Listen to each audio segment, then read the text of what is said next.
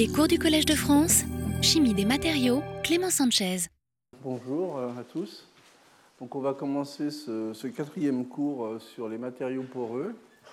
Et donc euh, la semaine dernière, je vous avais parlé de, matériaux poreux organiques, mais plutôt des, systèmes polymériques amorphes, sauf pour ceux qui étaient là à la fin où je vous ai montré un certain nombre d'exemples d'équivalents de, clatrâtre qui étaient euh, cristallisés, mais dont le réseau était essentiellement formé par des, liaisons hydrogènes.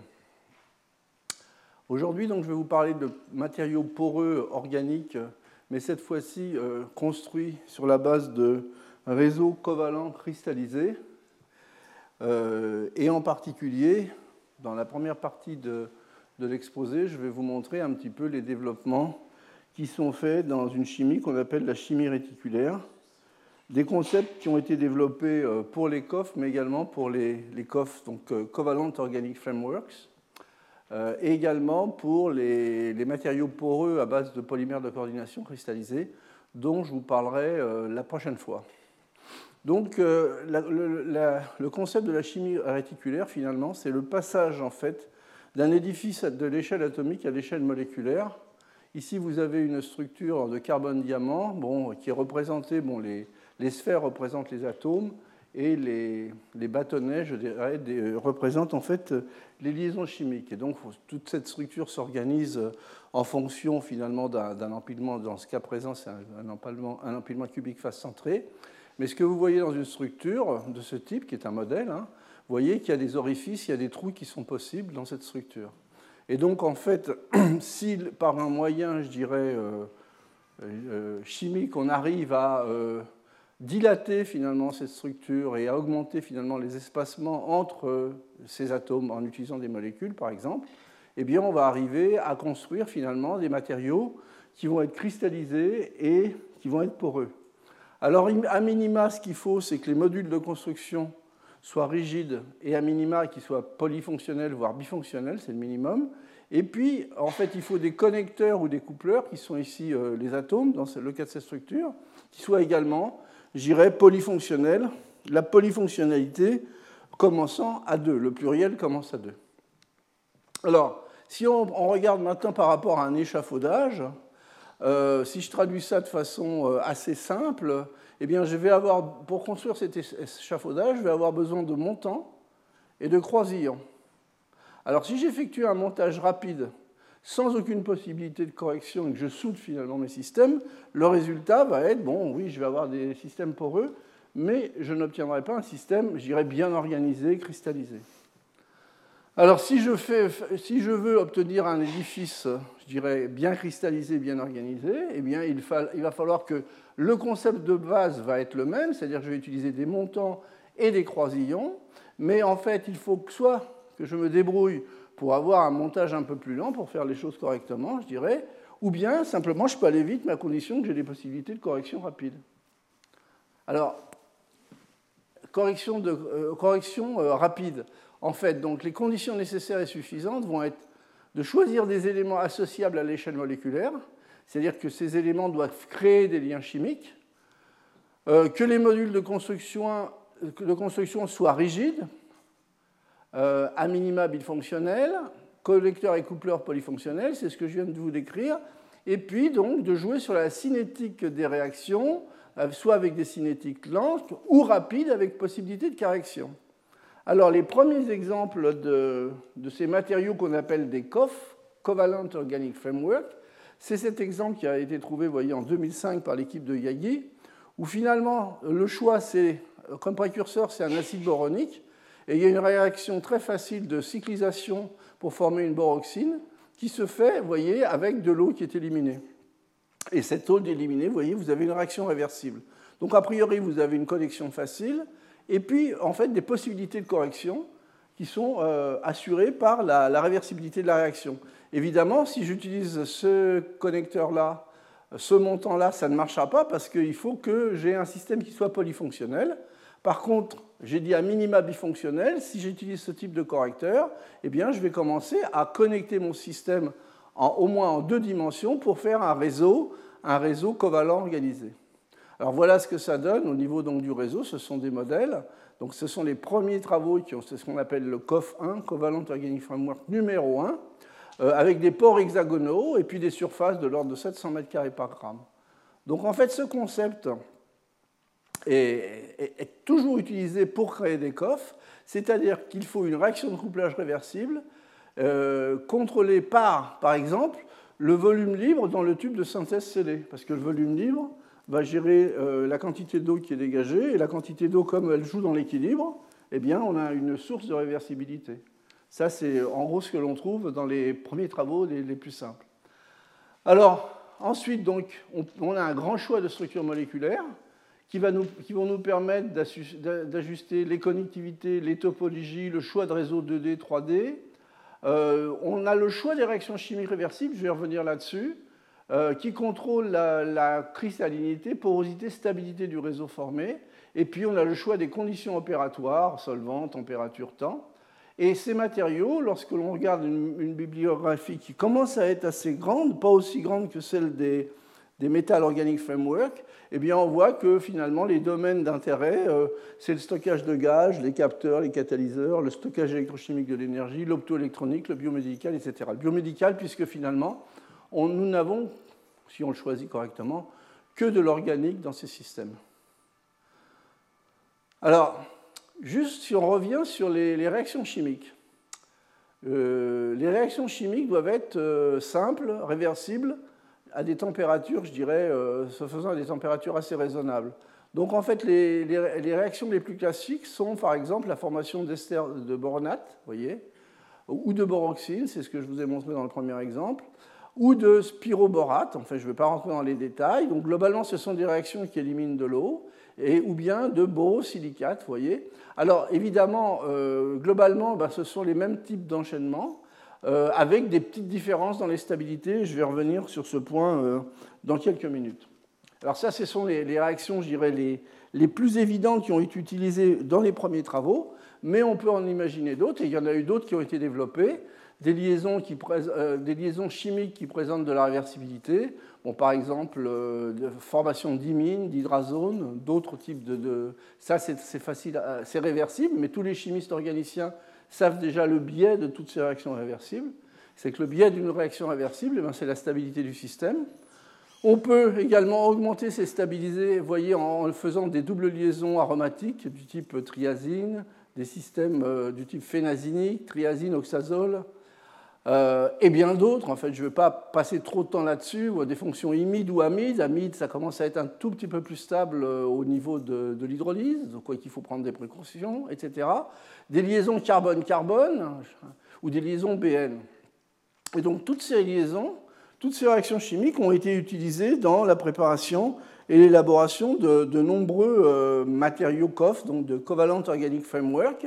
Alors la dernière fois, je vous avais surtout j'avais surtout porté mon effort et mon attention sur la formation de ce type de liaison par des réactions de Fidelkraft, par exemple, hein, pour ceux qui étaient là. Et évidemment, euh, l'avantage de ces liaisons-là, c'est qu'elles sont stables.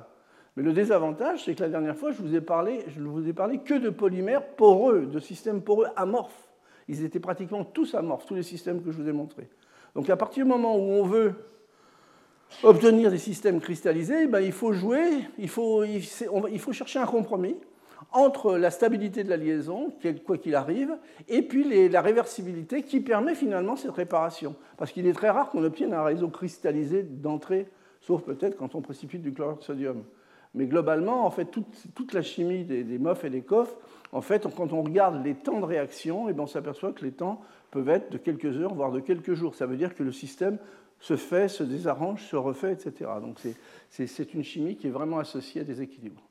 Alors, a priori, en chimie organique, aujourd'hui, on sait faire euh, toutes ces constructions, tous, toutes ces, ces, Legos, je dirais. Donc, en fait, euh, on peut s'amuser un, bon moment à construire des, édifices qui, euh, je vais vous le montrer, sont particulièrement intéressants. Alors, je reviens sur ce problème, en fait, de cristallinité, stabilité, réversibilité. En fait, c'est une balance à trois plateaux. Hein. Et c'est avec ces trois plateaux qu'il va falloir euh, jouer en fonction de ce que l'on vise. Évidemment, si l'on vise des systèmes très stables parce qu'il y a une propriété en particulier, les gens visent une application, eh ben, on va un petit peu perdre sur la cristallinité ou sur la réversibilité, etc. Donc c'est toujours ce compromis en fonction de ce qu'on voit. Par contre, on peut faire, en jouant sur cristallinité et réversibilité, on peut faire des structures qui sont magnifiques et de très beaux euh, travaux académiques également. Hein, ça, c'est fortement possible. Donc cristallinité et porosité ajustable, fonction des conditions opératoires. Les paramètres d'ajustement, je le répète, c'est la réversibilité de la réaction, par exemple, par exemple l'élimination d'eau. Euh, solubilité des espèces formées. On peut également jouer avec des, inhibiteurs ou des compétiteurs monofonctionnels qui ralentissent finalement la, fabrication de l'échafaudage. Donc si on va moins vite, a priori, on va construire un petit peu mieux. Euh, et donc des solvants, des mélanges de solvants. Et puis le process, hein, c'est ce que je vous dis à chacun de mes cours, on ne peut pas décorréler finalement un matériau de son procédé de fabrication. Et le procédé de fabrication permet également d'améliorer finalement ou d'avoir un meilleur compromis entre ces trois critères, stabilité, cristallinité et réversibilité. Alors sur, sur cette diapositive, j'ai reporté de façon très qualitative, en fait chaque couleur correspond à un type de liaison, double liaison avec l'azote, double liaison avec le carbone, un BN, un CN, vous voyez, donc j'ai reporté finalement euh, la cristallinité des systèmes obtenus en général, d'une façon très globale. Donc vous voyez en fait des systèmes euh, de ce type-là avec des liaisons assez stables, ben, c'est la cristallinité est faible. Je vous en ai parlé la, dernière fois. Et puis lorsque l'on s'en va vers par exemple les liaisons BO ou les liaisons CN de type imine, etc., eh bien on a des cristallinités qui sont bonnes, voire excellentes. Hein. Mais on a également le problème de la réversibilité. Alors si je reclasse tous ces systèmes-là dans un deuxième graphique qualitatif stabilité thermique, eh bien, je m'aperçois que, bon, au niveau de la stabilité thermique, si ma limite de stabilité c'est 300 euh, degrés, 250-300, ça veut dire que la plupart de ces systèmes, ou de nombreux systèmes, euh, sont relativement stables thermiquement. C'est la stabilité habituelle de des molécules organiques. Hein. Par contre, maintenant, si je regarde la stabilité chimique, en présence d'eau, de solvants, d'acides ou autres, alors là, euh, ça devient moins, moins, moins intéressant. Les matériaux les plus cristallisés, les mieux cristallisés sont finalement euh, ceux qui présentent les stabilités les plus mauvaises. Donc c'est ce compromis qu'il va falloir jouer. Bon, les, liaisons amides sont acceptables, et puis quand je m'en vais vers la droite, eh bien là j'ai des systèmes qui vont être stables, mais euh, en stable, mais avec des, niveaux de cristallisation qui vont être moyens. Hein? Donc voilà, je peux me créer une limite ici, et puis éliminer finalement certains systèmes si je veux, par exemple, euh, si je vise typiquement euh, des propriétés que je veux optimiser. Mais ce n'est pas toujours le cas. Il y a énormément de travaux, et heureusement, où en fait on veut plutôt viser finalement des aspects, euh, je dirais, académiques. Et à ce moment-là, bon, bah, vous voyez que le, choix des molécules est assez ouvert. Alors j'ai quatre options. soit je fais une étude uniquement fondamentale, ce qui est très bien, Soit euh, je cherche les matériaux les plus stables, mais souvent ils sont mal cristallisés, voire amorphes. C'est un peu ce que je vous ai raconté la dernière fois. Il y avait énormément de matériaux intéressants, mais au niveau de la on n'avait pas un contrôle qualité facile puisque le système n'était pas cristallisé. Et puis, soit, ben, vous savez bien, quand on a un matériau qui a une propriété, un matériau A et B, euh, avec des propriétés qui sont optimum, et ben, on fait un composite. Ça, c'est une option. Et puis, il y a des choses plus astucieuses qui sont à peine développés euh, dans, la littérature, c'est de faire des modifications structurales internes pour, stabiliser, donc soit via la structure, par exemple en camouflant finalement par des groupements ou en protégeant les, les zones sensibles, les zones sensibles à une hydrolyse, ça avec des systèmes hydrophobes on doit pouvoir le faire, soit euh, jouer sur des interactions supramoléculaires par exemple des liaisons hydrogènes, des interactions pipi, qui viennent rajouter finalement plus de cohésion au réseau et qui permettent finalement de, le stabiliser. Alors, mais les conditions, vous voyez, sont, toujours les mêmes. Et donc, en fait, cette chimie réticulaire, c'est le passage d'un réseau de base où j'ai des atomes à des molécules. C'est ce qu'on avait appelé des réseaux augmentés. Et en fait, bon, vous connaissez tous, je pense, pour ceux qui sont un peu dans le domaine, les travaux de Mariaghi, mais regardez bien, pratiquement tous ces articles sont couplés à, au nom de M. O'Keeffe, c'est quelqu'un qui doit avoir 85 ans aujourd'hui, mais c'est un excellent cristallographe. Et finalement, cette idée de chimie réticulaire, Je pense que O'Keeffe y est beaucoup dans le développement de ce genre de choses. Alors comment on peut imaginer ça? Donc on a des réseaux de base, vous voyez, qui sont donc par exemple un réseau Nida Bay, un réseau carré, des réseaux type Kagome ou hexagonaux.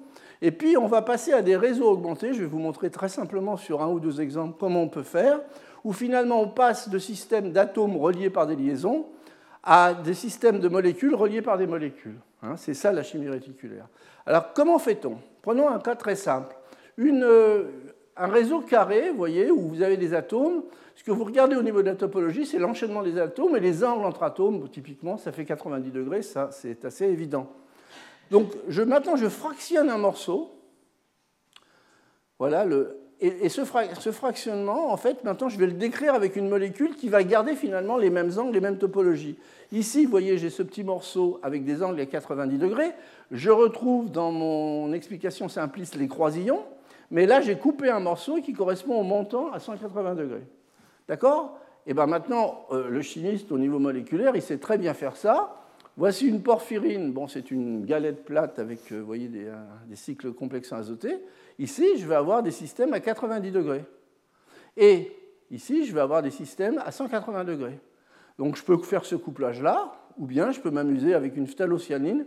Pour ceux qui ne sont pas organiciens, pour repérer la différence porphyrine-phthalocyanine, c'est assez simple.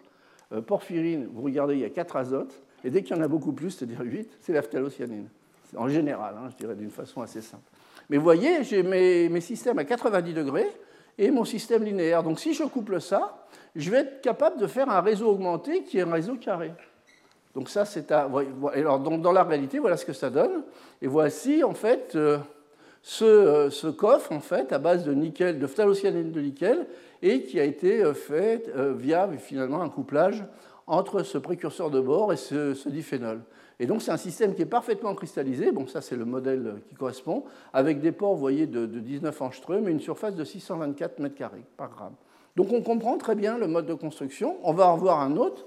Si je prends maintenant un système atomique qui a un réseau de type Kagome, ce que je vois maintenant, au niveau de la topologie, c'est que je vais avoir toujours mes bâtons, mais je vais avoir des angles de 120 degrés et des angles de 60 degrés là, dans le triangle équilatéral. D'accord? Donc si je découple mon système, eh ben, mes motifs vont être ceux-là, voyez, avec des angles de 120 degrés et des angles de 60 degrés, plus finalement le petit bâtonnet que j'aurais coupé.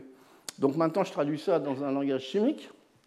Eh bien voilà quelque chose qui va être plan, avec, voyez, des angles à 60 degrés et des angles ici à 120 degrés, plus euh, une, aldéhyde, donc je vais former des imines assez facilement, qui, est, qui correspond à mon, bateau. Et voilà ce que ça donne. Quand je couple ces deux systèmes-là, eh bien, j'obtiens un nouveau coffre, hein, avec des pores, je n'ai pas eu le temps d'aller chercher les, valeurs, mais des surfaces, vous voyez, relativement élevées, de l'ordre de 1500 m2 par gramme. Donc en fait, cette chimie, euh, je dirais, réticulaire, elle est construite sur cette base-là. C'est-à-dire qu'on peut partir à peu près de n'importe quelle structure et ensuite aller sélectionner finalement euh, la molécule ou les molécules organiques qui vont correspondre au niveau de leur géométrie de base euh, qui vont pouvoir finalement générer les topologies que l'on recherche. Un autre exemple, vous voyez, structure hexagonale, des angles à 60 degrés. Euh, voilà la structure. Donc, euh, je vais choisir ça avec des, des, des, des, montants qui vont être linéaires, planes, hexagones, formation d'une imine, et voilà ce que j'obtiens. Vous voyez, ce, ce réseau-là est bien la réplique du modèle que l'on cherchait. Hein. Donc 18 angstroms de, de, taille de port, des surfaces de l'ordre de 500 m2 par gramme. Alors ça, c'est des réseaux bidimensionnels, ce que je vous ai montré. Euh, eh bien, on peut aller chercher des réseaux un peu plus complexes, tridimensionnels, par exemple des réseaux de type diamant ou de type boracite. Ça, c'est sur le réseau d'atomes. On peut également créer ces réseaux 3D augmentés exactement sur les mêmes principes que ce que je viens de vous montrer précédemment. Par exemple, eh bien, je vais coupler, si je veux chercher par exemple une structure qui va être du diamant augmenté, je sais que mes sites, en fait, mon atome de carbone, il est en site tétraédrique, donc je vais choisir un, motif. Mon, mon, croisillon va être par exemple une molécule avec un site tétraédrique, et puis mon coupleur, bon, à nouveau, ça va être amine euh, aldéhyde, donc la formation d'une imine. Vous voyez, il y a de la réversibilité dans tout ça, donc je vais pouvoir atteindre des réseaux cristallisés, bon, 16 angstroms de taille de trou, et puis euh, des surfaces de l'ordre de 1300-1400 m2 par gramme. Un autre exemple, où je vais pouvoir jouer cette fois-ci sur des systèmes tétraédriques ou bien, et des systèmes plans que je vais coupler via la formation d'esters de, boronate. Et à nouveau, eh bien, je vais développer, c'est exactement la même logique, des systèmes qui vont correspondre à la borazine euh, euh, augmentée, voyez, de ce type. Ça, c'est le modèle. Donc, si je couple ça et ça via une réaction réversible. Donc, maintenant, si je regarde un peu dans le détail, bon, je fais la première réaction de ce. Ça, c'est la réaction de base, hein, formation de l'ester je vous le rappelle. Ensuite, on a ce, système aromatique euh, euh, fonctionnalisé avec euh, trois ensembles de, de, diphénols, et je le couple via une réaction de formation d'un ester boronate avec à nouveau un système tétraédrique. Donc vous voyez, le, couplage entre cette fonctionnalité-là et celle-là va, accrocher. Je garde finalement la géométrie, la topologie de départ pour faire ça. Vous voyez? Donc en fait, là, on le regarde en, trois dimensions. Et ainsi de suite, en fait, on peut continuer à coupler un certain nombre de systèmes exactement basés sur le même système. Alors, on peut aller chercher des, molécules, je dirais, qui sont classiques, mais des enchaînements qui sont un peu moins classiques. Eh bien, je vais chercher, je, garde finalement une, géométrie tétraédrique en prenant par exemple des dérivés de l'adamantane. Hein, l'adamantane, c'est un composé assez, connu. Bon, évidemment, il faut que je fonctionnalise cet adamantane avec trois, quatre fonctions amines, de telle façon à ce que je puisse l'accrocher à, par exemple, du triformylbenzène, c'est-à-dire je vais à nouveau accrocher via une réaction de formation d'imine, je vais accrocher ces amines et ces, et. Je vais les faire réagir pour obtenir, vous voyez, là c'est le dessin, je dirais, un petit peu euh, légoifié, je dirais, ceci, et voici le résultat finalement de la structure. On voit bien la structure poreuse, on voit bien les, sites où il y a l'adamantane et la connectique avec euh, les, réactifs issus du, du triformylbenzène. Alors, des euh, réseaux de COF organisés cristallisés, eh bien, il y en a énormément qui ont été déjà publiés aujourd'hui, vous voyez, avec des structures très variables. Bon, là, je vous ai fait un petit catalogue en vous montrant les différentes structures, bon, des structures hexagonales par exemple, des structures carrées, plus ou moins complexes. Donc, il y a, toute une zoologie qui existe, donc, euh, à la fois en bidimension et en trois dimensions, en fonction finalement du choix des briques et ou du choix des, molécules que l'on utilise. Mais a priori, ce sont des édifices qui peuvent se construire, euh, je dirais, euh, sur mesure. Alors, un, exemple assez simple. Euh, vous voyez, si, je change finalement, pour un même type de bon temps, si je change finalement la topologie, la, géométrie de mon croisillon, eh bien, je peux aller chercher des phases hexagonales, c'est ce que je vous ai montré tout à l'heure, ou des phases carrées tétragonales, ou des phases trigonales. Mais si, par exemple, je veux chercher une structure type mur de briques, bon, alors le mur de briques, eh bien, il va falloir que j'ai un, système ou tout du moins, euh, mon, montant va être le même, mais mon croisillon, lui, va, avoir une forme de T. Et donc, a priori, si je combine, en fait, eh ben, je devrais pouvoir obtenir une structure mur des briques. Alors voilà, finalement, un système en T, ben voilà la molécule. Vous êtes tous d'accord, ça fait bien un T. J'ai trois fonctionnalités disponibles des, aldéhydes pour faire une réaction, pour former une imine. Et puis j'ai un, montant très simple qui est en fait c'est aromatique, euh, c'est une, une, dianyline. Et donc, en fait, j'obtiens, à part une réaction simple de euh, formation d'imine, en fait, euh, ce coffre avec cette structure-là, avec les surfaces de l'ordre de 500, 533 m2 par gramme et des ports de l'ordre de 2 nanomètres. Alors évidemment, vous me direz, oui, mais ça c'est un joli dessin, comment on prouve cela? Bon, alors il y a plusieurs façons de le prouver. Une première, c'est d'avoir une image. Bon, Là, je plaisante un peu, vous voyez bien que c'est à la forme de briques plates, mais ça ne suffit pas, bien entendu. Par contre, lorsque vous regardez maintenant les, diagrammes de diffraction des rayons X et vous comparez à des modèles, eh bien, on voit très clairement que le modèle qui colle, qui donne toutes les diffractions, c'est vraiment le modèle euh, structure en, mur de briques et pas le structure de mur de briques décalé. Et, et, surtout pas, en fait, les structures en chevron. Donc, en fait, il y a toujours, dans la plupart des travaux un peu sérieux, il y a toujours finalement un passage par la modélisation. C'est-à-dire, on ne se contente pas de dire, bon, mais A plus B, on fait un joli dessin. Il faut avoir un passage par la modélisation, et ça, ça, ça permet finalement d'avoir une certaine garantie sur les résultats. Alors, on peut s'amuser, on peut aller plus loin, c'est-à-dire on peut obtenir des structures de coff euh, interpénétrées ou des structures ondulantes, différents types d'interpénétration, comme vous le voyez. Hein. Avec, euh, je dirais, de l'ondulation, de l'entrelacement. Et puis on peut avoir en fait des, structures vraiment ondulantes, en fait, basées sur, euh, sur les concepts en fait euh, de machines moléculaires qui ont été développés par les prix Nobel Jean-Pierre Sauvage, Feringa et Stoddart, par exemple. Je vais essayer de faire un, un réseau entrelacé. Donc, L'entrelacement, le nœud d'entrelacement, ça va être quoi? Ça va être finalement un complexe euh, avec des faits d'entreline et puis un métal. Donc là, je vais, accrocher mon système, mais euh, ce complexe, il va être fonctionnalisé. Bon, il y a deux couleurs simplement pour que vous voyez mieux. Eh bien, une partie du complexe est fonctionnalisée avec des aldéhydes et l'autre partie est symétrique avec des aldéhydes.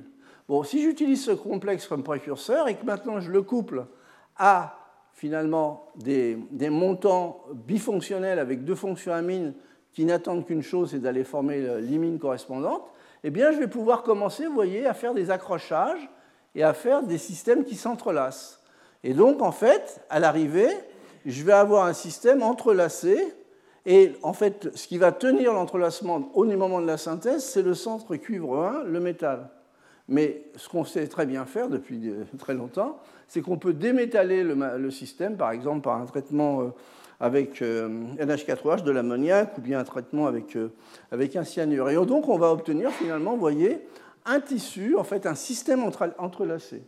Hein, et donc ça, ces stratégies, je vous le dis, ça, ça, vient directement finalement des, des machines moléculaires. Alors voilà ce que ça donne, ce matériau. Vous voyez, ce sont des nanocristaux cristallisés. Ce que vous voyez ici, c'est la microscopie électronique en haute résolution où on voit bien les, structures et les franges. Vous voyez, c'est vraiment, c'est pas simplement une vue de l'esprit, mais c'est vraiment une réalité, euh, une réalité concrète. Alors, en chimie organique, comme dans la plupart des approches de chimie moléculaire, on sait très bien fonctionnaliser les systèmes. Donc ça veut dire que ces, coffres peuvent être euh, fonctionnalisés de façon très diversifiée. soit, donc, soit on fait le choix d'une fonctionnalisation directe d'entrée ou une préfonctionnalisation, si vous préférez. La fonction qu'on veut apporter en plus, ça peut être le petit, le petit, euh, le petit, le petit spot rouge ici. Alors évidemment, on va faire ce choix-là lorsque finalement la fonction rouge que je vais amener, elle est peu encombrante ou qu'elle n'est pas trop fragile au, moment de la réaction et qu'elle va amener peu de perturbations. Par exemple, si je veux apporter une contribution hydrophobe à mon système. Par contre, si je veux vraiment euh, aller plus loin dans, le positionnement de certaines fonctions qui peuvent servir de sonde, par exemple, je pensais à la spectroscopie, euh, à ce moment-là, je vais choisir plutôt en fait un mode de, de post-fonctionnalisation. C'est-à-dire qu'au départ, je vais avoir une fonction bleue qui va être une fonction dormante, qui va être stable, qui ne va pas trop me poser de problème. Et dans une deuxième étape, je vais faire la réaction une fois que j'aurai fait le réseau. Alors voilà un exemple. Ça, c'est un, un système, vous voyez, voici le, croisillon, en fait, fluoré, ici. Donc je le fluore d'entrée, donc ça apporte une certaine qualité au réseau. Je vais vous, donner les, je vais vous montrer les données dans deux minutes. Et euh, le, montant, finalement, c'est simplement une hydrazine. Hein. c'est un montant très court. Vous voyez que vous retrouvez ici après avoir formé les imines. Hein. Et donc, finalement, je vais obtenir ce, ce coffre fluoré avec une fonctionnalisation directe, finalement, via le fluor. Alors, l'avantage de cette, fonctionnalisation, c'est que je vais obtenir un système qui présente, quand on le compare au système non fluoré, une meilleure cristallinité. Et en particulier, je vais avoir des surfaces sur le composé, même structure, hein, mais fluoré, je dirais, beaucoup plus élevé, sans doute parce que ça me permet de mieux éliminer le solvant au moment du nettoyage, etc. Plus ça doit finalement également structurer légèrement le, réseau. Alors, on peut également préfonctionnaliser, vous voyez, le système euh, avec des, molécules, euh, par exemple des phénols ou bien des, triples liaisons. Alors, pour les, ceux qui font un peu de chimie organique, ben, qui dit triple liaison, vous voyez tout de suite que euh, ce que l'on cherche derrière, c'est une chimie clique pour aller rajouter à peu près ce que l'on veut. Et donc, dans cet exemple, on prend voyez, une, porphyrine euh, porteuse de fonctions amines que l'on couple à ces fonctions aldéhydes. C'est exactement ce que je vous ai montré plusieurs fois pour obtenir voyez, ce réseau euh, réticulaire poreux avec des fonctions R qui sont en attente d'une réaction chimique. Donc en fait, si je, mets des fonctions phénol, eh bien un phénol c'est un alcool, donc euh, je peux estérifier l'alcool avec une anhydride et me libérer une fonction carboxylate qui peut me servir à quelque chose. Par contre, si la fonctionnalité que j'utilise c'est une triple liaison, eh ben, à ce moment-là, avec un azide, je vais avoir une réaction clique qui va être immédiate et quantitative en présence de catalyseur de cuivre. Et puis, je vais pouvoir choisir ce groupement R que je vais rajouter dans la porosité qui va être à peu près n'importe quoi que je choisis. D'accord? Donc ça, c'est intéressant, évidemment, pour les propriétés, mais c'est ce que je disais ce matin, ça peut être très intéressant pour les modèles de spectroscopie. Parce que là, je peux aller mettre une molécule. Il n'y a que du carbone, de l'hydrogène et du proton. Donc, euh, plein de choses qui répondent au niveau spectroscopique. Donc, je peux également m'en servir comme deux modèles. C'est des structures qui sont bien cristallisées, où je vais aller mettre une molécule A à un endroit, une B, à... et je vais voir si les molécules se causent, par exemple puisque la taille des pores, c'est le nanomètre en gros. Le nanomètre, ça veut dire que tous les processus, euh, d'échange, de polarisation, euh, peuvent être utilisés dans le cadre de, l'étude de ces molécules. Alors voilà un autre exemple où cette fois-ci, le couplage s'est fait avec des fonctions acides qui préparent également une réaction clique. donc ça, c'est le matériau qui a été fait suite à la première condensation voyez, donc les petites fonctions en rouge attendent la fonctionnalisation qui suit. Et ici, c'est peut-être pas très clair, mais c'est une triple liaison avec un, groupement R. Ce groupement R, c'est un pyrène, par exemple, si je veux avoir des propriétés optiques. Bon, ça, c'est un, matériau qui est connu pour, ses propriétés optiques. Et donc, je vais faire dans une deuxième étape la post-fonctionnalisation, et puis je vais avoir un système qui va être euh, non seulement peureux, mais également luminescent. D'accord? Et ensuite, je peux faire varier les quantités de, de fonctionnalités euh, que je rajoute dans mon milieu, de telle façon, par exemple, à éviter, euh, le quenching de fluorescence si j'en mets trop. Donc euh, le système est calibrable, j'irai un peu sur mesure. Alors, au niveau de la chimie, c'est un point important, mais également, c'est toujours ce qu'il ne faut jamais oublier, c'est ce que je vous ai déjà dit, c'est les processus de mise en forme de ces matériaux, de ces réseaux covalents organiques et cristallisés alors voilà, j'ai fait un petit résumé des, principales méthodes que l'on utilise. Ce sont des méthodes généralement solvothermales, conventionnelles, avec des temps de réaction, vous voyez, de quelques heures à quelques jours. Évidemment, tout le monde connaît depuis longtemps les activations micro-ondes. Ça ne sert pas que pour la cuisine. Hein. Donc on a des temps beaucoup plus courts, de l'ordre de 30 minutes, et également euh, par ultrason, également, on peut avoir des, temps beaucoup plus courts au niveau de la réaction. Mais il y a d'autres euh, procédés qui sont développés la mécanochimie, par exemple, l'extrusion réactive, c'est-à-dire c'est de la mécanochimie couplée euh, avec, par exemple, un petit peu de solvant, les processus d'exfoliation et tous les dépôts, je dirais, de vapeur, dépôts de liquide interfaciaux, etc. Et donc aujourd'hui, dans ce que j'ai vu dans la littérature sur les coffres, globalement, on trouve un grand nombre de poudres de monolithes également des, monocouches, des films et des fibres en plus petite quantité, mais ce sont des choses qui sont déjà accessibles. Alors juste un exemple pour vous montrer euh, comment on peut créer finalement un, MOF composite. La réaction de base, c'est la formation d'une imine. Donc je vais libérer de l'eau. Donc cette réaction est réversible. Donc j'ai des possibilités de correction. Euh, première étape, euh, je prends une nanoparticule d'oxyde de fer. Hein, donc c'est un, oxyde de fer magnétique. Et euh, je couple finalement ces deux molécules dans des conditions, je dirais, assez standards pour former, vous voyez, une première pellicule. Finalement, le système s'accroche simplement sur la nanoparticule pour former, bien sûr, des réactions, euh, des, réseaux d'imines, mais le système reste mal cristallisé ou tout du moins amorphe. Et ensuite, on fait un recuit quelques jours dans, un autre solvant pour justement donner le droit de réparation au système qui s'est fait un petit peu de façon un petit peu trop hâtive et trop rapide pour aller jusqu'au cristal. Donc ça, c'est comme ça que l'on peut faire, par exemple, un composite, nanoparticules métalliques, euh, magnétiques ou autre chose, euh, et MOF.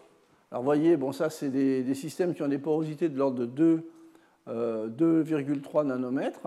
Et voilà ce que ça donne. Ça, c'est le cliché de microscopie électronique. Vous voyez très clairement finalement la structure ici au centre. Ce sont les nanoparticules d'oxyde de fer euh, qui contrastent avec cette partie blanche dentelée qui correspond à la structure poreuse, cristalline euh, du, matériau, du matériau cristallisé organique. Et ici, en haute résolution, vous voyez bien que vous avez des domaines des domaines cristallisés au niveau de, de, cette couronne. Alors au niveau des résultats, vous voyez, les surfaces, c'est de l'ordre de 1300 m2 par gramme, des pores de l'ordre de 1 à 2 nanomètres, et ces matériaux sont bien cristallisés, absorbants dans le, dans proche infrarouge à cause des parties organiques et magnétiques à cause de, à cause de, la, de la nanoparticule magnétique d'oxyde de fer. Donc ce sont des systèmes qui, a priori, pourraient être utilisés comme vecteurs de principe actif et couplés en plus à de l'hyperthermie optique et magnétique. Alors au niveau des procédés, je vous ai parlé de mécanochimie. La mécanochimie, c'est quelque chose de simple a priori. Donc vous voyez, on mélange euh, ce système aminé difonctionnel avec en fait euh, cette molécule aromatique porteuse de trois fonctions euh, aldéhydes. Donc il va y avoir un couplage, donc je les mélange. Vous voyez, regardez les changements de couleur. Je broie gentiment, au bout de 5 minutes, je commence à avoir un début de réaction. Je broie de façon un peu plus violente. Au bout d'un quart d'heure, je passe à l'orange. voyez Et au bout de 45 minutes, eh bien, j'ai une phase qui commence à donner des réponses par diffraction des rayons X. La cristallinité reste faible parce que vous voyez, c'est quand même quelque chose de assez archaïque, hein, mais ça marche avec finalement des petites surfaces pour l'instant. Donc la mécanochimie est utilisée, mais on peut faire mieux. On peut faire mieux, par exemple, c'est de la mécanochimie d'une certaine façon, via de l'extrusion réactive. Donc cette fois-ci, même chose, on va utiliser une molécule difonctionnelle avec ces deux fonctions amines qui vont réagir sur ces trois fonctions aldéhydes pour former des imines. Et puis je vais rajouter un tout petit peu d'eau qui est là, euh, en plus de l'eau qui va être formée, pour assurer finalement une certaine cohésion de la pâte et également mettre en route les équilibres, et un peu d'acide, un acide organique, qui lui va être un peu le catalyseur qui va également assurer une certaine réversibilité. Et donc je passe tout ça dans un système de bivis où j'ai une contrainte mécanique, il y a à nouveau de la, mécanochimie, pour obtenir, vous voyez à la fin, une pâte malléable qu'on peut mettre en forme. On peut la mettre en forme exactement comme le potier la met en forme. Vous voyez, pour obtenir, bon ça c'est dans l'article, donc ils, ont, ils sont amusés à faire un petit éléphant, mais globalement c'est une mise en forme qui est tout à fait raisonnable, vous voyez, avec finalement des surfaces qui sont pas mal, qui sont de l'ordre intéressant, 2700 à 3000 m2 par gramme, avec ce genre de process. C'est un processus qui est continu. Bon, le temps, euh, il y a un temps de recuit d'une minute à 170 degrés, donc ça, ce sont des processus qui sont compatibles, entre guillemets, avec un développement industriel possible, avec, vous voyez, pour ces matériaux-là, euh, ce qui est revendiqué, c'est surtout des, capacités d'absorption qui sont relativement plus fortes que, par exemple, les éolites, qui sont les, des tamis moléculaires bien connus ou bien certains MOF, donc des, réseaux euh, à base de, métaux, donc de polymères de coordination dont je vous parlerai la prochaine fois. Alors au niveau des mises en forme, faire des, films et des membranes, bon, bah, on trouve plusieurs approches. À nouveau, bon, vous voyez, ce sont toujours les, les, mêmes familles de molécules. On fait un gel que l'on découle, que l'on coule, que l'on sèche, que l'on traite thermiquement pour former une membrane. Ou bien, euh, un autre aspect, c'est-à-dire qu'on broie le système par mécanosynthèse, on le place dans un four avec, bouché avec en fait euh, un solvant, dans une autoclave si vous préférez, on fait un recuit de solvant. Donc le matériau brut, vous voyez, c'était ce matériau orange où on avait un début de réaction, et à l'arrivée, finalement, on peut obtenir un monolithe de coffre par ce simple procédé. Bon, c'est un système qui donne des, structures fibreuses de coffre. Hein. Donc en fait, aujourd'hui, on trouve un grand nombre de, procédés d'élaboration de ces coffres qui finalement sont assez malléables et assez versatiles au sens euh, anglo-saxon du terme. Donc voilà la formation de films, par exemple, des films à l'interface solide-vapeur, simplement en déposant finalement une goutte euh, sur un substrat et puis en chauffant de façon contrôlée évaporant finalement les, deux molécules qui viennent réagir finalement sur un, autre substrat à proximité qui peut être par exemple du graphène. On peut également euh, créer des coffres, c'est de la chimie assez simple, donc ça se fait assez bien, hein, à, une interface liquide-liquide, vous voyez, en fait avec un, solvant euh, non miscible à l'eau. Dans l'eau, vous mettez la composante hydrophile qui est cette, euh, aldéhyde, je dirais, aromatique, mais également porteuse de fonction phénol donc c'est relativement hydrophile. Et puis dans la partie hydrophobe, bah, vous mettez les molécules les plus hydrophobes, et à l'interface vient se former finalement un film mince que vous pouvez récupérer assez aisément. Hein, donc d'autres procédés de fabrication. interface liquide, des films à l'interface liquide-solide. Donc à nouveau, ben, ce sont les monomères. On trempe finalement dans le, dans le réacteur de, réaction solvothermale le, le, substrat sur lequel on veut déposer le, le, matériau, par exemple du graphène, du graphite. Et donc on vient nucléer finalement ce, ce coffre en fait, sur, le, sur le matériau hein, pour créer vous voyez, des assemblages qui peuvent être intéressants. Donc ça, ça peut permettre de faire un certain nombre de mesures physiques. Alors juste un, petit exemple euh, qui vous montre en fait euh, le couplage entre la chimie euh, et un dépôt vapeur. Donc les molécules choisies, vous voyez, ce sont des molécules plates, euh, des polyaromatiques porteuses de groupe phénol. Et puis, je dirais le sempiternel acide boronique qui a une réactivité assez facile à contrôler. Hein. Et donc vous avez un dépôt d'une goutte, évaporation, pour obtenir un matériau qui à ce niveau-là n'est pas très bien cristallisé. Et ensuite, vous mettez l'ensemble dans un dessiccateur et vous faites un recuit de solvant par le solvant pour une réorganisation du système. Et à la fin, ce que vous obtenez, vous voyez, ce sont des films de MOF qui sont cristallisés avec des épaisseurs qui vont être ajustables, je dirais, entre quelques centaines de nanomètres et quelques microns. Ça, c'est le dépôt de la goutte. Ce ne seront pas des, films euh, superbement euh, homogènes au niveau de la surface, vu le dépôt qui est choisi, mais c'est simplement bon. Ça peut être fait euh, différemment. Ce qui est important, c'est ce que ramène le recuit et le recuit par un solvant permet finalement de mieux organiser finalement cette structure de coffre pour obtenir, vous voyez, ce sont la structure finalement elle est faite de nanocristaux de coffre, hein, de coffre 5. Alors, une, méthodologie qui est très à la mode depuis un bon moment, mais qui peut être également utilisée pour faire de la synthèse de ces matériaux, eh bien, c'est la, la, microfluidique. Eh bien, vous avez plusieurs canaux, eh bien, dans chaque canal, vous allez euh, dans un des canaux, vous allez mettre par exemple la molécule qui va servir de croisillon, par exemple. Dans un autre canal, vous allez mettre cette, molécule avec ses fonctions amines qui vont venir réagir avec ses fonctions aldéhydes. Puis, en fait, bon, les solvants, les catalyseurs. Et donc, chacune de ces, molécules vont arriver via un canal qui vont se mélanger à ce niveau-là. Et ensuite, vous allez sortir finalement le MOF. Euh, à la sortie du système de microfluidique. Hein, et ce que vous voyez, c'est que ce MOF, finalement, vous arrivez à faire des systèmes euh, euh, sous forme de quelque chose qui ressemble à des cylindres de l'ordre de 70 nanomètres de diamètre, et que ces systèmes-là sont bien cristallisés. Alors pour terminer un petit peu avec les, procédés de fabrication des MOF,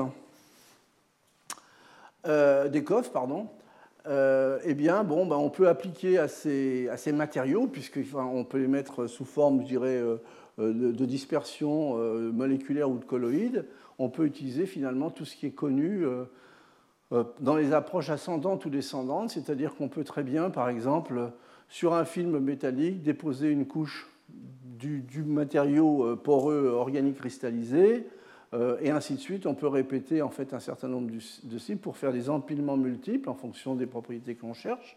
On peut également, voyez, déposer le matériau euh, organique, poreux euh, et cristallisé, par exemple sur une électrode conductrice. C'est un film, c'est une électrode d'étain dopé à l'indium, vous voyez. Et puis ensuite appliquer les techniques euh, de photolithographie assez traditionnelles, faire le photorésiste, graver le système par gravure d'ion, rapid ion etching, et décoller le système. En fait, tout ça, c'est très fortement compatible. Et aujourd'hui, dans la littérature, ça a déjà été développé. Alors vous voyez, par exemple, ça c'est ce que l'on voit dans... Euh, c'est un exemple qui correspond finalement à cette stratégie-là. On va faire de la photolithographie. Et ce que vous voyez ici, c'est la micrographie optique. Et vous voyez bien, bon, euh, on voit que finalement, euh, ce matériau se met très très bien en forme. Ça, c'est la, microscopie électronique en balayage qui est simplement un grossissement de l'image que vous voyez ici en rouge. Donc au niveau des procédés, finalement, ces matériaux sont euh, assez facilement compatible avec tout ce qu'on peut imaginer, j'irais dans la chimie des polymères classiques ou dans la chimie sol-gel, par exemple. Alors, maintenant, si on regarde les propriétés physiques et les applications des coffres, mais surtout les propriétés physiques, on a des systèmes qui ont une surface raisonnable, des volumes poreux assez importants, euh, des fonctionnalités euh, et des tailles de pores ajustables, des modifications assez aisées, hein, ils sont biodégradables également, puisqu'il y a de la réversibilité, donc ça veut dire biodégradation. des réponses peuvent être stimulées, et puis on a également des systèmes pi conjugués. Donc finalement, euh, si on regarde d'une façon très très globale ce qui a été publié au niveau des propriétés de ces matériaux, eh bien on les retrouve dans du stockage de gaz, dans les techniques de séparation, dans les capteurs, les catalyseurs, le stockage électrochimique de l'énergie, l'optoélectronique, le biomédical. Je dirais c'est un peu la palette, la palette habituelle de propriétés euh, dans lesquelles on retrouve finalement la plupart des matériaux euh, poreux modernes. Hein. Donc maintenant, je vais vous montrer un peu les limites, les limites au sens des valeurs, un peu ce qui est publié aujourd'hui. Vous voyez, les plus faibles densités, 0,17 g par centimètre cube, c'est vraiment quelque chose de, très léger. Bon, c'est ce, ce COF 108. Ensuite, si on regarde la taille des pores, ce COF 1, bon, couplage pour former ce genre de boroxine, la taille des plus petits pores, minimum 7 angström, aujourd'hui du moins, la taille des pores les plus grands, 47 angström, obtenus grâce à ce couplage finalement de, molécules euh, polyaromatiques phénolées et puis à nouveau de euh, la formation finalement d'un ester, de, ester de boronate. Donc ce sont des coffres dont les structures sont connues. Ce que je vous montre, c'est des structures qui ont été parfaitement établies par les rayons X. Alors au niveau des surfaces spécifiques, euh, en coffre bidimensionnel, eh bien, les plus grandes surfaces sont aux alentours de 2000 m2 par gramme. Vous voyez, donc ça c'est un des coffres que je vous avais montré précédemment, voyez, avec à nouveau euh, un croisillon plan, c'est bien du 2D, un croisillon plan avec trois fonctions euh, amines qui ne demandent qu'à se connecter avec ces deux fonctions, c'est le, montant, deux fonctions aldéhydes pour former en fait des, des, liaisons imines. Et en, en système tridimensionnel, eh bien, évidemment, maintenant, je peux avoir des surfaces plus élevées, de l'ordre de 4200 m2 par gramme, voyez, avec des volumes poreux qui sont assez conséquents. Donc ça, ce sont un peu les, données. Maintenant, si je regarde un peu les propriétés physiques, ils ont été testés euh, de façon euh, assez, euh, assez, importante pour le stockage de gaz, des, des gaz assez traditionnels, je dirais l'hydrogène, le CO2, le méthane, l'ammoniac. Alors si on regarde les données du côté de l'hydrogène, les cibles de l'US DOE, Department of Energy, c'est-à-dire les cibles euh, qui sont fixées par le DOE de telle façon à dire bon, bah, ces matériaux sont des matériaux qui commencent à être intéressants du côté euh, appliqué. Vous voyez, c'est 5,5% poids-poids d'hydrogène à 100 bars et à moins, dans cette zone de température. L'expérience, vous voyez aujourd'hui, à 85 bars, donc pression plus faible, on est déjà à 7,24%, ce qui est très bien, sauf que on est à des températures qui sont assez prohibitives, de l'ordre de 66,7 Kelvin. Bon, ça, ce sont deux, matériaux différents, mais vous voyez, on, est au-dessus des 7%. Alors, la théorie euh, montre que si on arrive à faire des coffres dopés au lithium, on devrait pratiquement à température ambiante et à 100 bars, donc dans les conditions, euh, demandées par le DOI, euh, obtenir finalement des taux de charge d'hydrogène qui dépassent finalement les, valeurs, euh, les valeurs demandées. Au niveau du méthane, à nouveau les cibles USDOI sont 18% poids-poids à 35 bars et à 25 degrés. Donc il y a eu pas mal de travaux sur ces coffres. Vous voyez, c'est les coffres toujours les plus simples. COF 102, COF 103. Et aujourd'hui, à 35 bars et à 25 degrés, eh bien, on est euh, à 18%. On, est déjà pratiquement, a déjà pratiquement atteint euh, finalement euh, ce qui correspond à la demande. Au niveau du, stockage de CO2, à ce moment-là, il va falloir commencer à jouer un petit peu plus sur les fonctionnalités des molécules de départ hein, et, sur la taille. Donc, en particulier, voyez, il va y avoir des fonctions qui ne vont pas être utilisées au niveau réactif pour former voyez, c'est une préfonctionnalisation. Et ensuite, via une réaction d'ouverture de, cet anhydride euh, pour former euh, l'ester, eh bien, on libère des fonctions carboxylates, des fonctions acides. Et donc ces matériaux euh, fonctionnalisés en deux étapes sont intéressants pour le stockage du CO2. Hein. Donc ça donne ceci au niveau des structures. Hein. Donc ce sont des pores, voyez, de l'ordre de quelques de 1 ou 2 nanomètres. Et les, les taux de charge sont de l'ordre de 174 mg de CO2 par gramme, mais à 0 degré à pression 1 bar. Et lorsque l'on compare finalement ces matériaux COF à ce qu'il y a de mieux sur le marché, entre guillemets, eh bien, on voit que pour des pressions de gaz pas trop élevées, le coffre est en rouge, voyez, eh bien, ils sont largement au-dessus des éolites, et puis au-dessus également des, polymères de coordination, sauf quand la pression euh, devient plus forte. Donc en fait, ce sont des matériaux assez simples, assez faciles à faire, qui présentent une bonne sélectivité. Donc ce sont des matériaux aussi qui, ont été étudiés pour le stockage de, l'ammoniac. Euh, en particulier en couplant, voyez, en couplant finalement euh, à nouveau via une réaction de formation d'un ester boronate avec ce, euh, système aromatique, donc ce système benzénique porteur de fonction phénol. La réaction de couplage permet finalement de former le coffre, mais également il y a des sites bords qui sont accessibles pour faire un couplage finalement électrostatique entre l'ammoniac qui se transforme en ammonium et le bore. Et donc ça, ça permet d'obtenir des systèmes qui stockent de façon assez euh, intéressante l'ammoniac. Alors voilà ce que ça donne. Euh, ici, c'est la capture d'ammoniac en mol par kilo en fonction de la pression.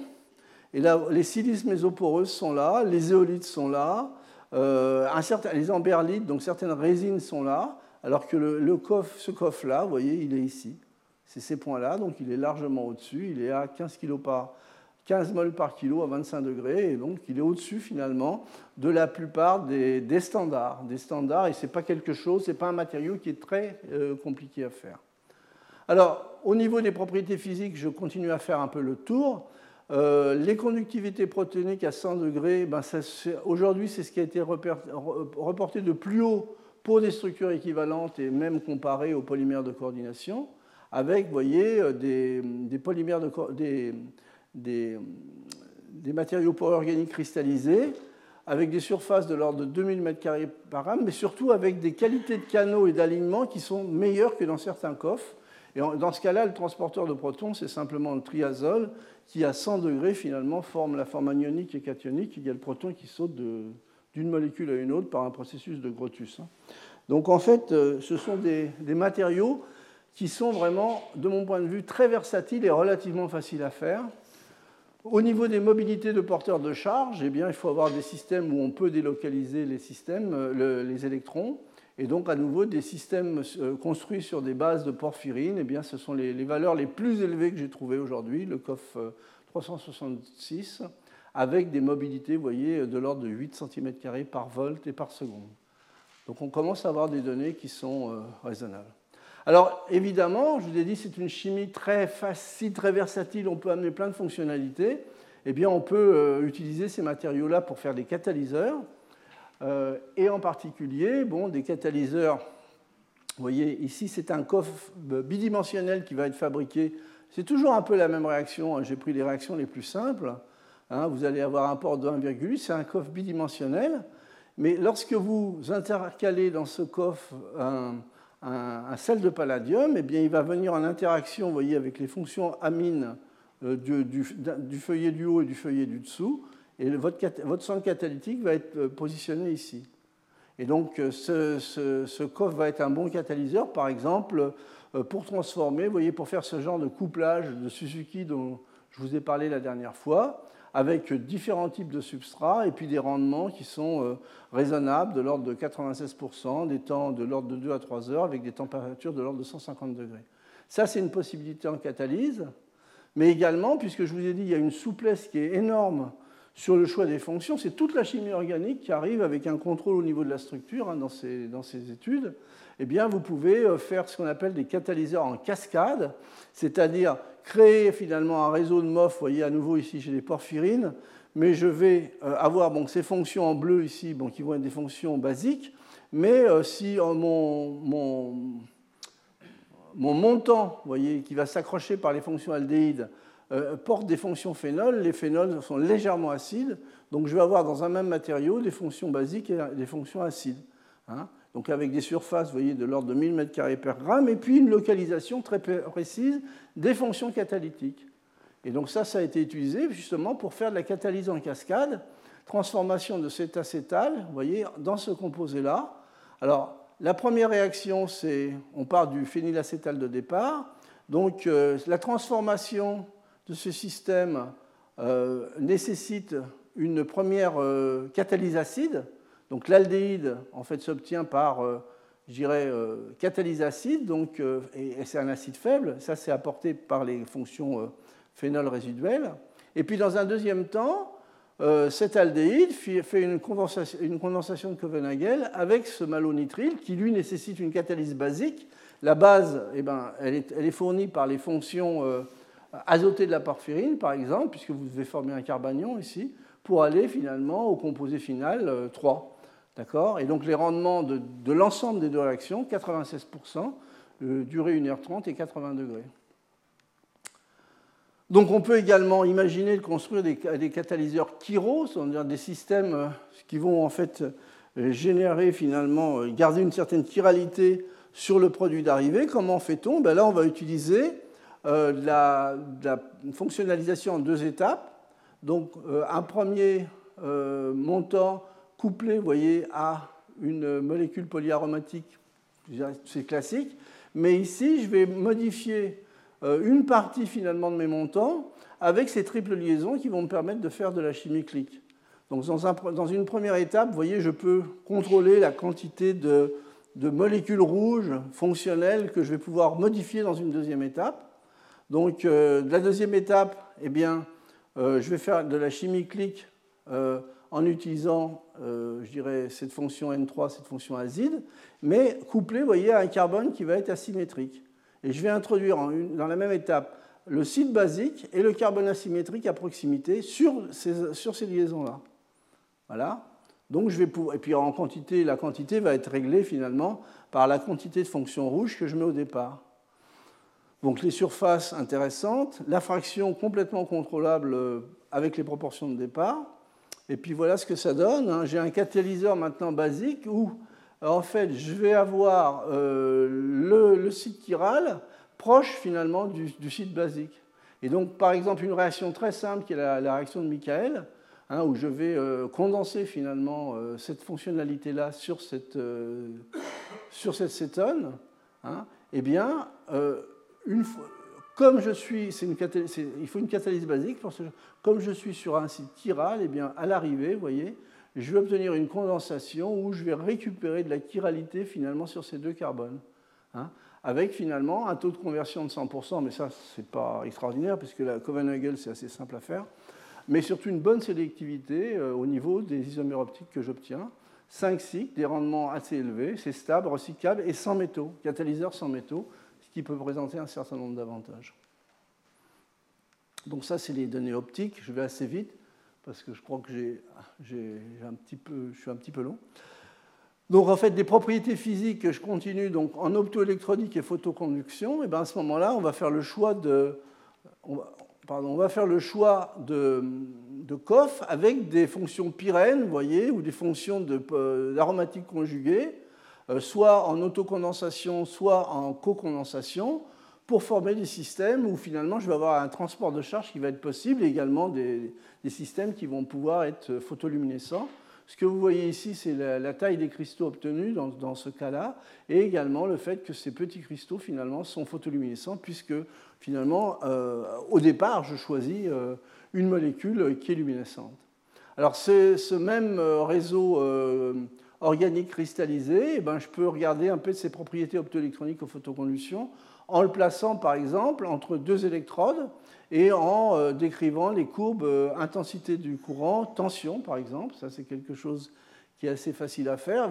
Ici en noir, vous voyez le système sans le matériau entre les deux électrodes, donc j'ai aucune réponse.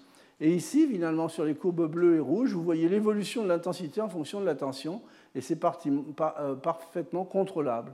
Hein. Donc évidemment, quand je dope avec un constituant comme l'iode, à ce moment-là, ben, j'ai une, évolution beaucoup plus marquée. Je fais un conducteur de trous par dopage. Ça, c'est quelque chose d'assez classique. Donc ça, c'est le système sans excitation lumineuse. Mais le même matériau pris en sandwich entre deux électrodes, maintenant, euh, je l'excite avec une lumière et je décris la même courbe, en fait, intensité en fonction de la tension appliquée. Ici, en noir, vous avez la lumière coupée, donc vous n'avez aucun effet. J'applique la lumière dans un deuxième temps et vous voyez que le système, finalement, euh, crée finalement une courbe intensité-tension euh, euh, notable avec des temps de basculement qui sont assez courts. Hein. Donc a priori, ce sont des systèmes qui sont également au niveau des études physiques, je ne parle pas d'application là, mais au, niveau des études physiques, ce sont des systèmes qui présentent un certain intérêt. Alors, on peut utiliser des stratégies similaires à ce que je viens de vous montrer au niveau des propriétés, euh, je dirais, de conduction et de photoluminescence, avec des molécules, je dirais, assez classiques comme les porphyrines ou les phthalocyanines. Ça, il y a un bon nombre de travaux. Euh, ces matériaux euh, COF, vous voyez, peuvent être utilisés également pour la photocatalyse, pour la production d'hydrogène, simplement en créant finalement, vous voyez, ce genre de, complexe. À nouveau, on, connecte via ces fonctions aldéhydes cette, cette, hydrazine pour former ce COF. Et en fait, les réponses de ces systèmes en fonction du temps d'illumination vont être variables finalement en fonction du choix de la molécule que je fais au départ. C'est-à-dire ici, bon, vous avez trois atomes, mais euh, en fait, on peut décrire ces trois atomes comme étant trois atomes de carbone, deux atomes de carbone, un azote, ou bien trois atomes d'azote. Et ça, ça va moduler totalement euh, la photoréponse et la photocatalyse finalement de ces molécules. Et ce que vous voyez ici, c'est les réponses en fonction du temps d'illumination. Euh, il y a un donneur sacrificiel qui est utilisé, c'est la triéthanolamine, et vous voyez que finalement, c'est le système triazoté qui a les meilleures réponses. Donc ce n'est pas un exemple euh, qui va changer le, la, la, vie de la planète, mais c'est simplement un exemple qui vous montre finalement la malléabilité, la souplesse que l'on peut avoir dans la, dans la construction de ces objets. Alors des capteurs également, bon, un capteur à explosif. Donc euh, un explosif type, c'est le TNT, ça je pense que tout le monde connaît, c'est un système qui est aromatique. Bon, évidemment, on ne va pas faire les manips avec du TNT en laboratoire parce que ça pourrait poser quelques problèmes. Mais l'interaction que l'on va très souvent chercher, c'est d'avoir une molécule qui, émet, qui est, qui est, fluorescente, et puis la molécule aromatique, type TNT ou modèle, va venir se coller, et quand elle se colle sur la molécule, elle va éteindre la fluorescence. Et comme on est en détection de fluorescence, on a des sensibilités qui vont être élevées. C'est ce que l'on fait, on fait ses, collègues dans, dans, ce travail. Donc, vous voyez, la fonction pyrène, on l'a choisie parce qu'elle est fluorescente. On la modifie avec des fonctions aldéhydes parce qu'il va falloir la coupler pour faire des imines. Et puis on cherche le, MOF tridimensionnel pour lui donner le, maximum de, volume poreux. Et on couple réaction imine. Et voilà ce que ça donne. En fait, bon, le système est fluorescent en vert puisque j'avais pas de surprise, j'ai choisi un, motif pyrène au départ.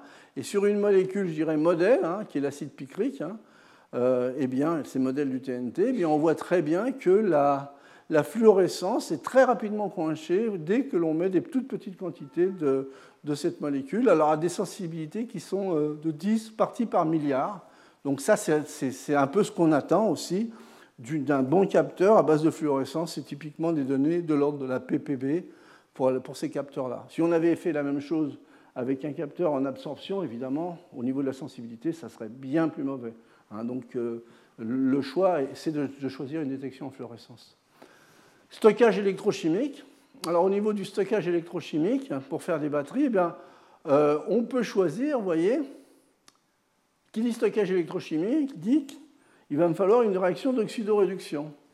Alors il y a des réactions d'oxydoréduction qui sont assez classiques euh, euh, en chimie organique, c'est la, transformation des anthraquinones en phénol. Donc je vais prendre une anthraquinone qui va être mon centre redox, hein, avec des fonctions amines, plus finalement un coupleur qui est une molécule aromatique, c'est le triformyl fluoroglucinol, avec trois fonctions aldéhydes qui vont demander à former ces fonctions euh, imines, et puis trois fonctions H, réaction dans et j'obtiens ce genre de matériau. En fait, bon, c'est simplement le motif moléculaire de base. Et donc, ce matériau peut être déposé sur des électrodes, mais ce matériau, de par lui-même, n'est pas très conducteur. Mais comme je suis sur une électrode, je vous ai montré que la dernière fois, il y a des réactions très faciles à faire qui sont de la polymérisation oxydative d'un polymère conducteur. Donc le pédote, c'est un, dérivé finalement du thiophène qui va s'intercaler dans les trous pour assurer la, bonne conduction du système. Et donc là, je vais chercher, je vais essayer d'obtenir un composite euh, plus conducteur à base de mon matériau, plus finalement un polymère conducteur que je génère euh, par, polymérisation oxydative en utilisant finalement l'arrivée des électrons euh, par, l'électrode qui est ici en jaune. Alors voilà ce que ça donne. c'est un système qui donne, vous voyez, ces variations de capacité en fonction du potentiel, parce que finalement, le couple qui travaille dans cette affaire, c'est ce couple-là, le couple quinone-phénol, hein, c'est un couple assez classique en chimie organique. Hein. Et donc, on a des capacités de l'ordre de 100 à 200 farads par gramme, des stabilités qui sont bonnes sur 10 000 cycles, hein, et des taux de charge qui sont assez raisonnables. Donc, c'est un, et bon, là, c'est simplement pour vous montrer, finalement, le système, euh, bon, c'est un peu amusant, ils ont pu faire des, des, piles-boutons avec ce système-là, et puis là, ce que vous voyez, c'est la lumière d'une LED qui s'allume, qui montre que finalement, le système a l'air de marcher. Bon, ce n'est pas du tout commercial, hein, c'est évident, c'est simplement pour, pour donner une visualisation euh, un peu pédagogique au travail. Alors, stockage euh, électrochimique de l'énergie, il y a pas mal de travaux en ce moment sur les batteries lithium-soufre, ça vous le savez. Euh, il y a énormément de matériaux intéressants. L'un des problèmes, en fait, euh, l'une des limitations de ces batteries, c'est la formation des polysulfures qui naviguent entre l'anode et la cathode. Enfin, c'est une, une, cause, en fait, de la, de, la décroissance de l'énergie. Donc, en fait, ces matériaux, en fait, de type euh, covalent organic framework, un exemple, par exemple, on couple une, porphyrine, voyez, avec cette, ce diaminophényl, euh, pour obtenir un matériau poreux avec une surface raisonnable de 1000 m2 par gramme, des ports de 1 à 5 angstrom. Ensuite, on dépose finalement ces matériaux sur l'électrode, mais ces matériaux poreux, finalement, servent de piège à, soufre et, permettent de disperser le soufre, ce qui, évite l'agrégation du soufre et la formation de ces polysulfures. Hein. Et donc ça, c'est une des utilisations, et donc ça a l'air de marcher en charge des charges. Voilà un peu les données, vous voyez. Euh, typiquement, ce sont des capacités de l'ordre de 540, 740 mAh par heure par gramme. Hein. Donc finalement, l'isolement finalement du, c'est utilisé cette stratégie, elle est utilisée avec d'autres matériaux poreux dans d'autres cas. Mais là, c'est simplement pour vous montrer un exemple dans lequel les matériaux poreux que je vous présente aujourd'hui peuvent également contribuer à ce genre d'amélioration. Hein. Donc capacité de décharge maximum de 1500 mAh par gramme stable sur 100 cycles. 100 cycles, ce n'est pas beaucoup. Hein, c'est simplement pour vous montrer qu'il y a également des possibilités. Alors si je résume un petit peu, je vous ai montré en fait aujourd'hui essentiellement des, matériaux covalents organiques cristallisés.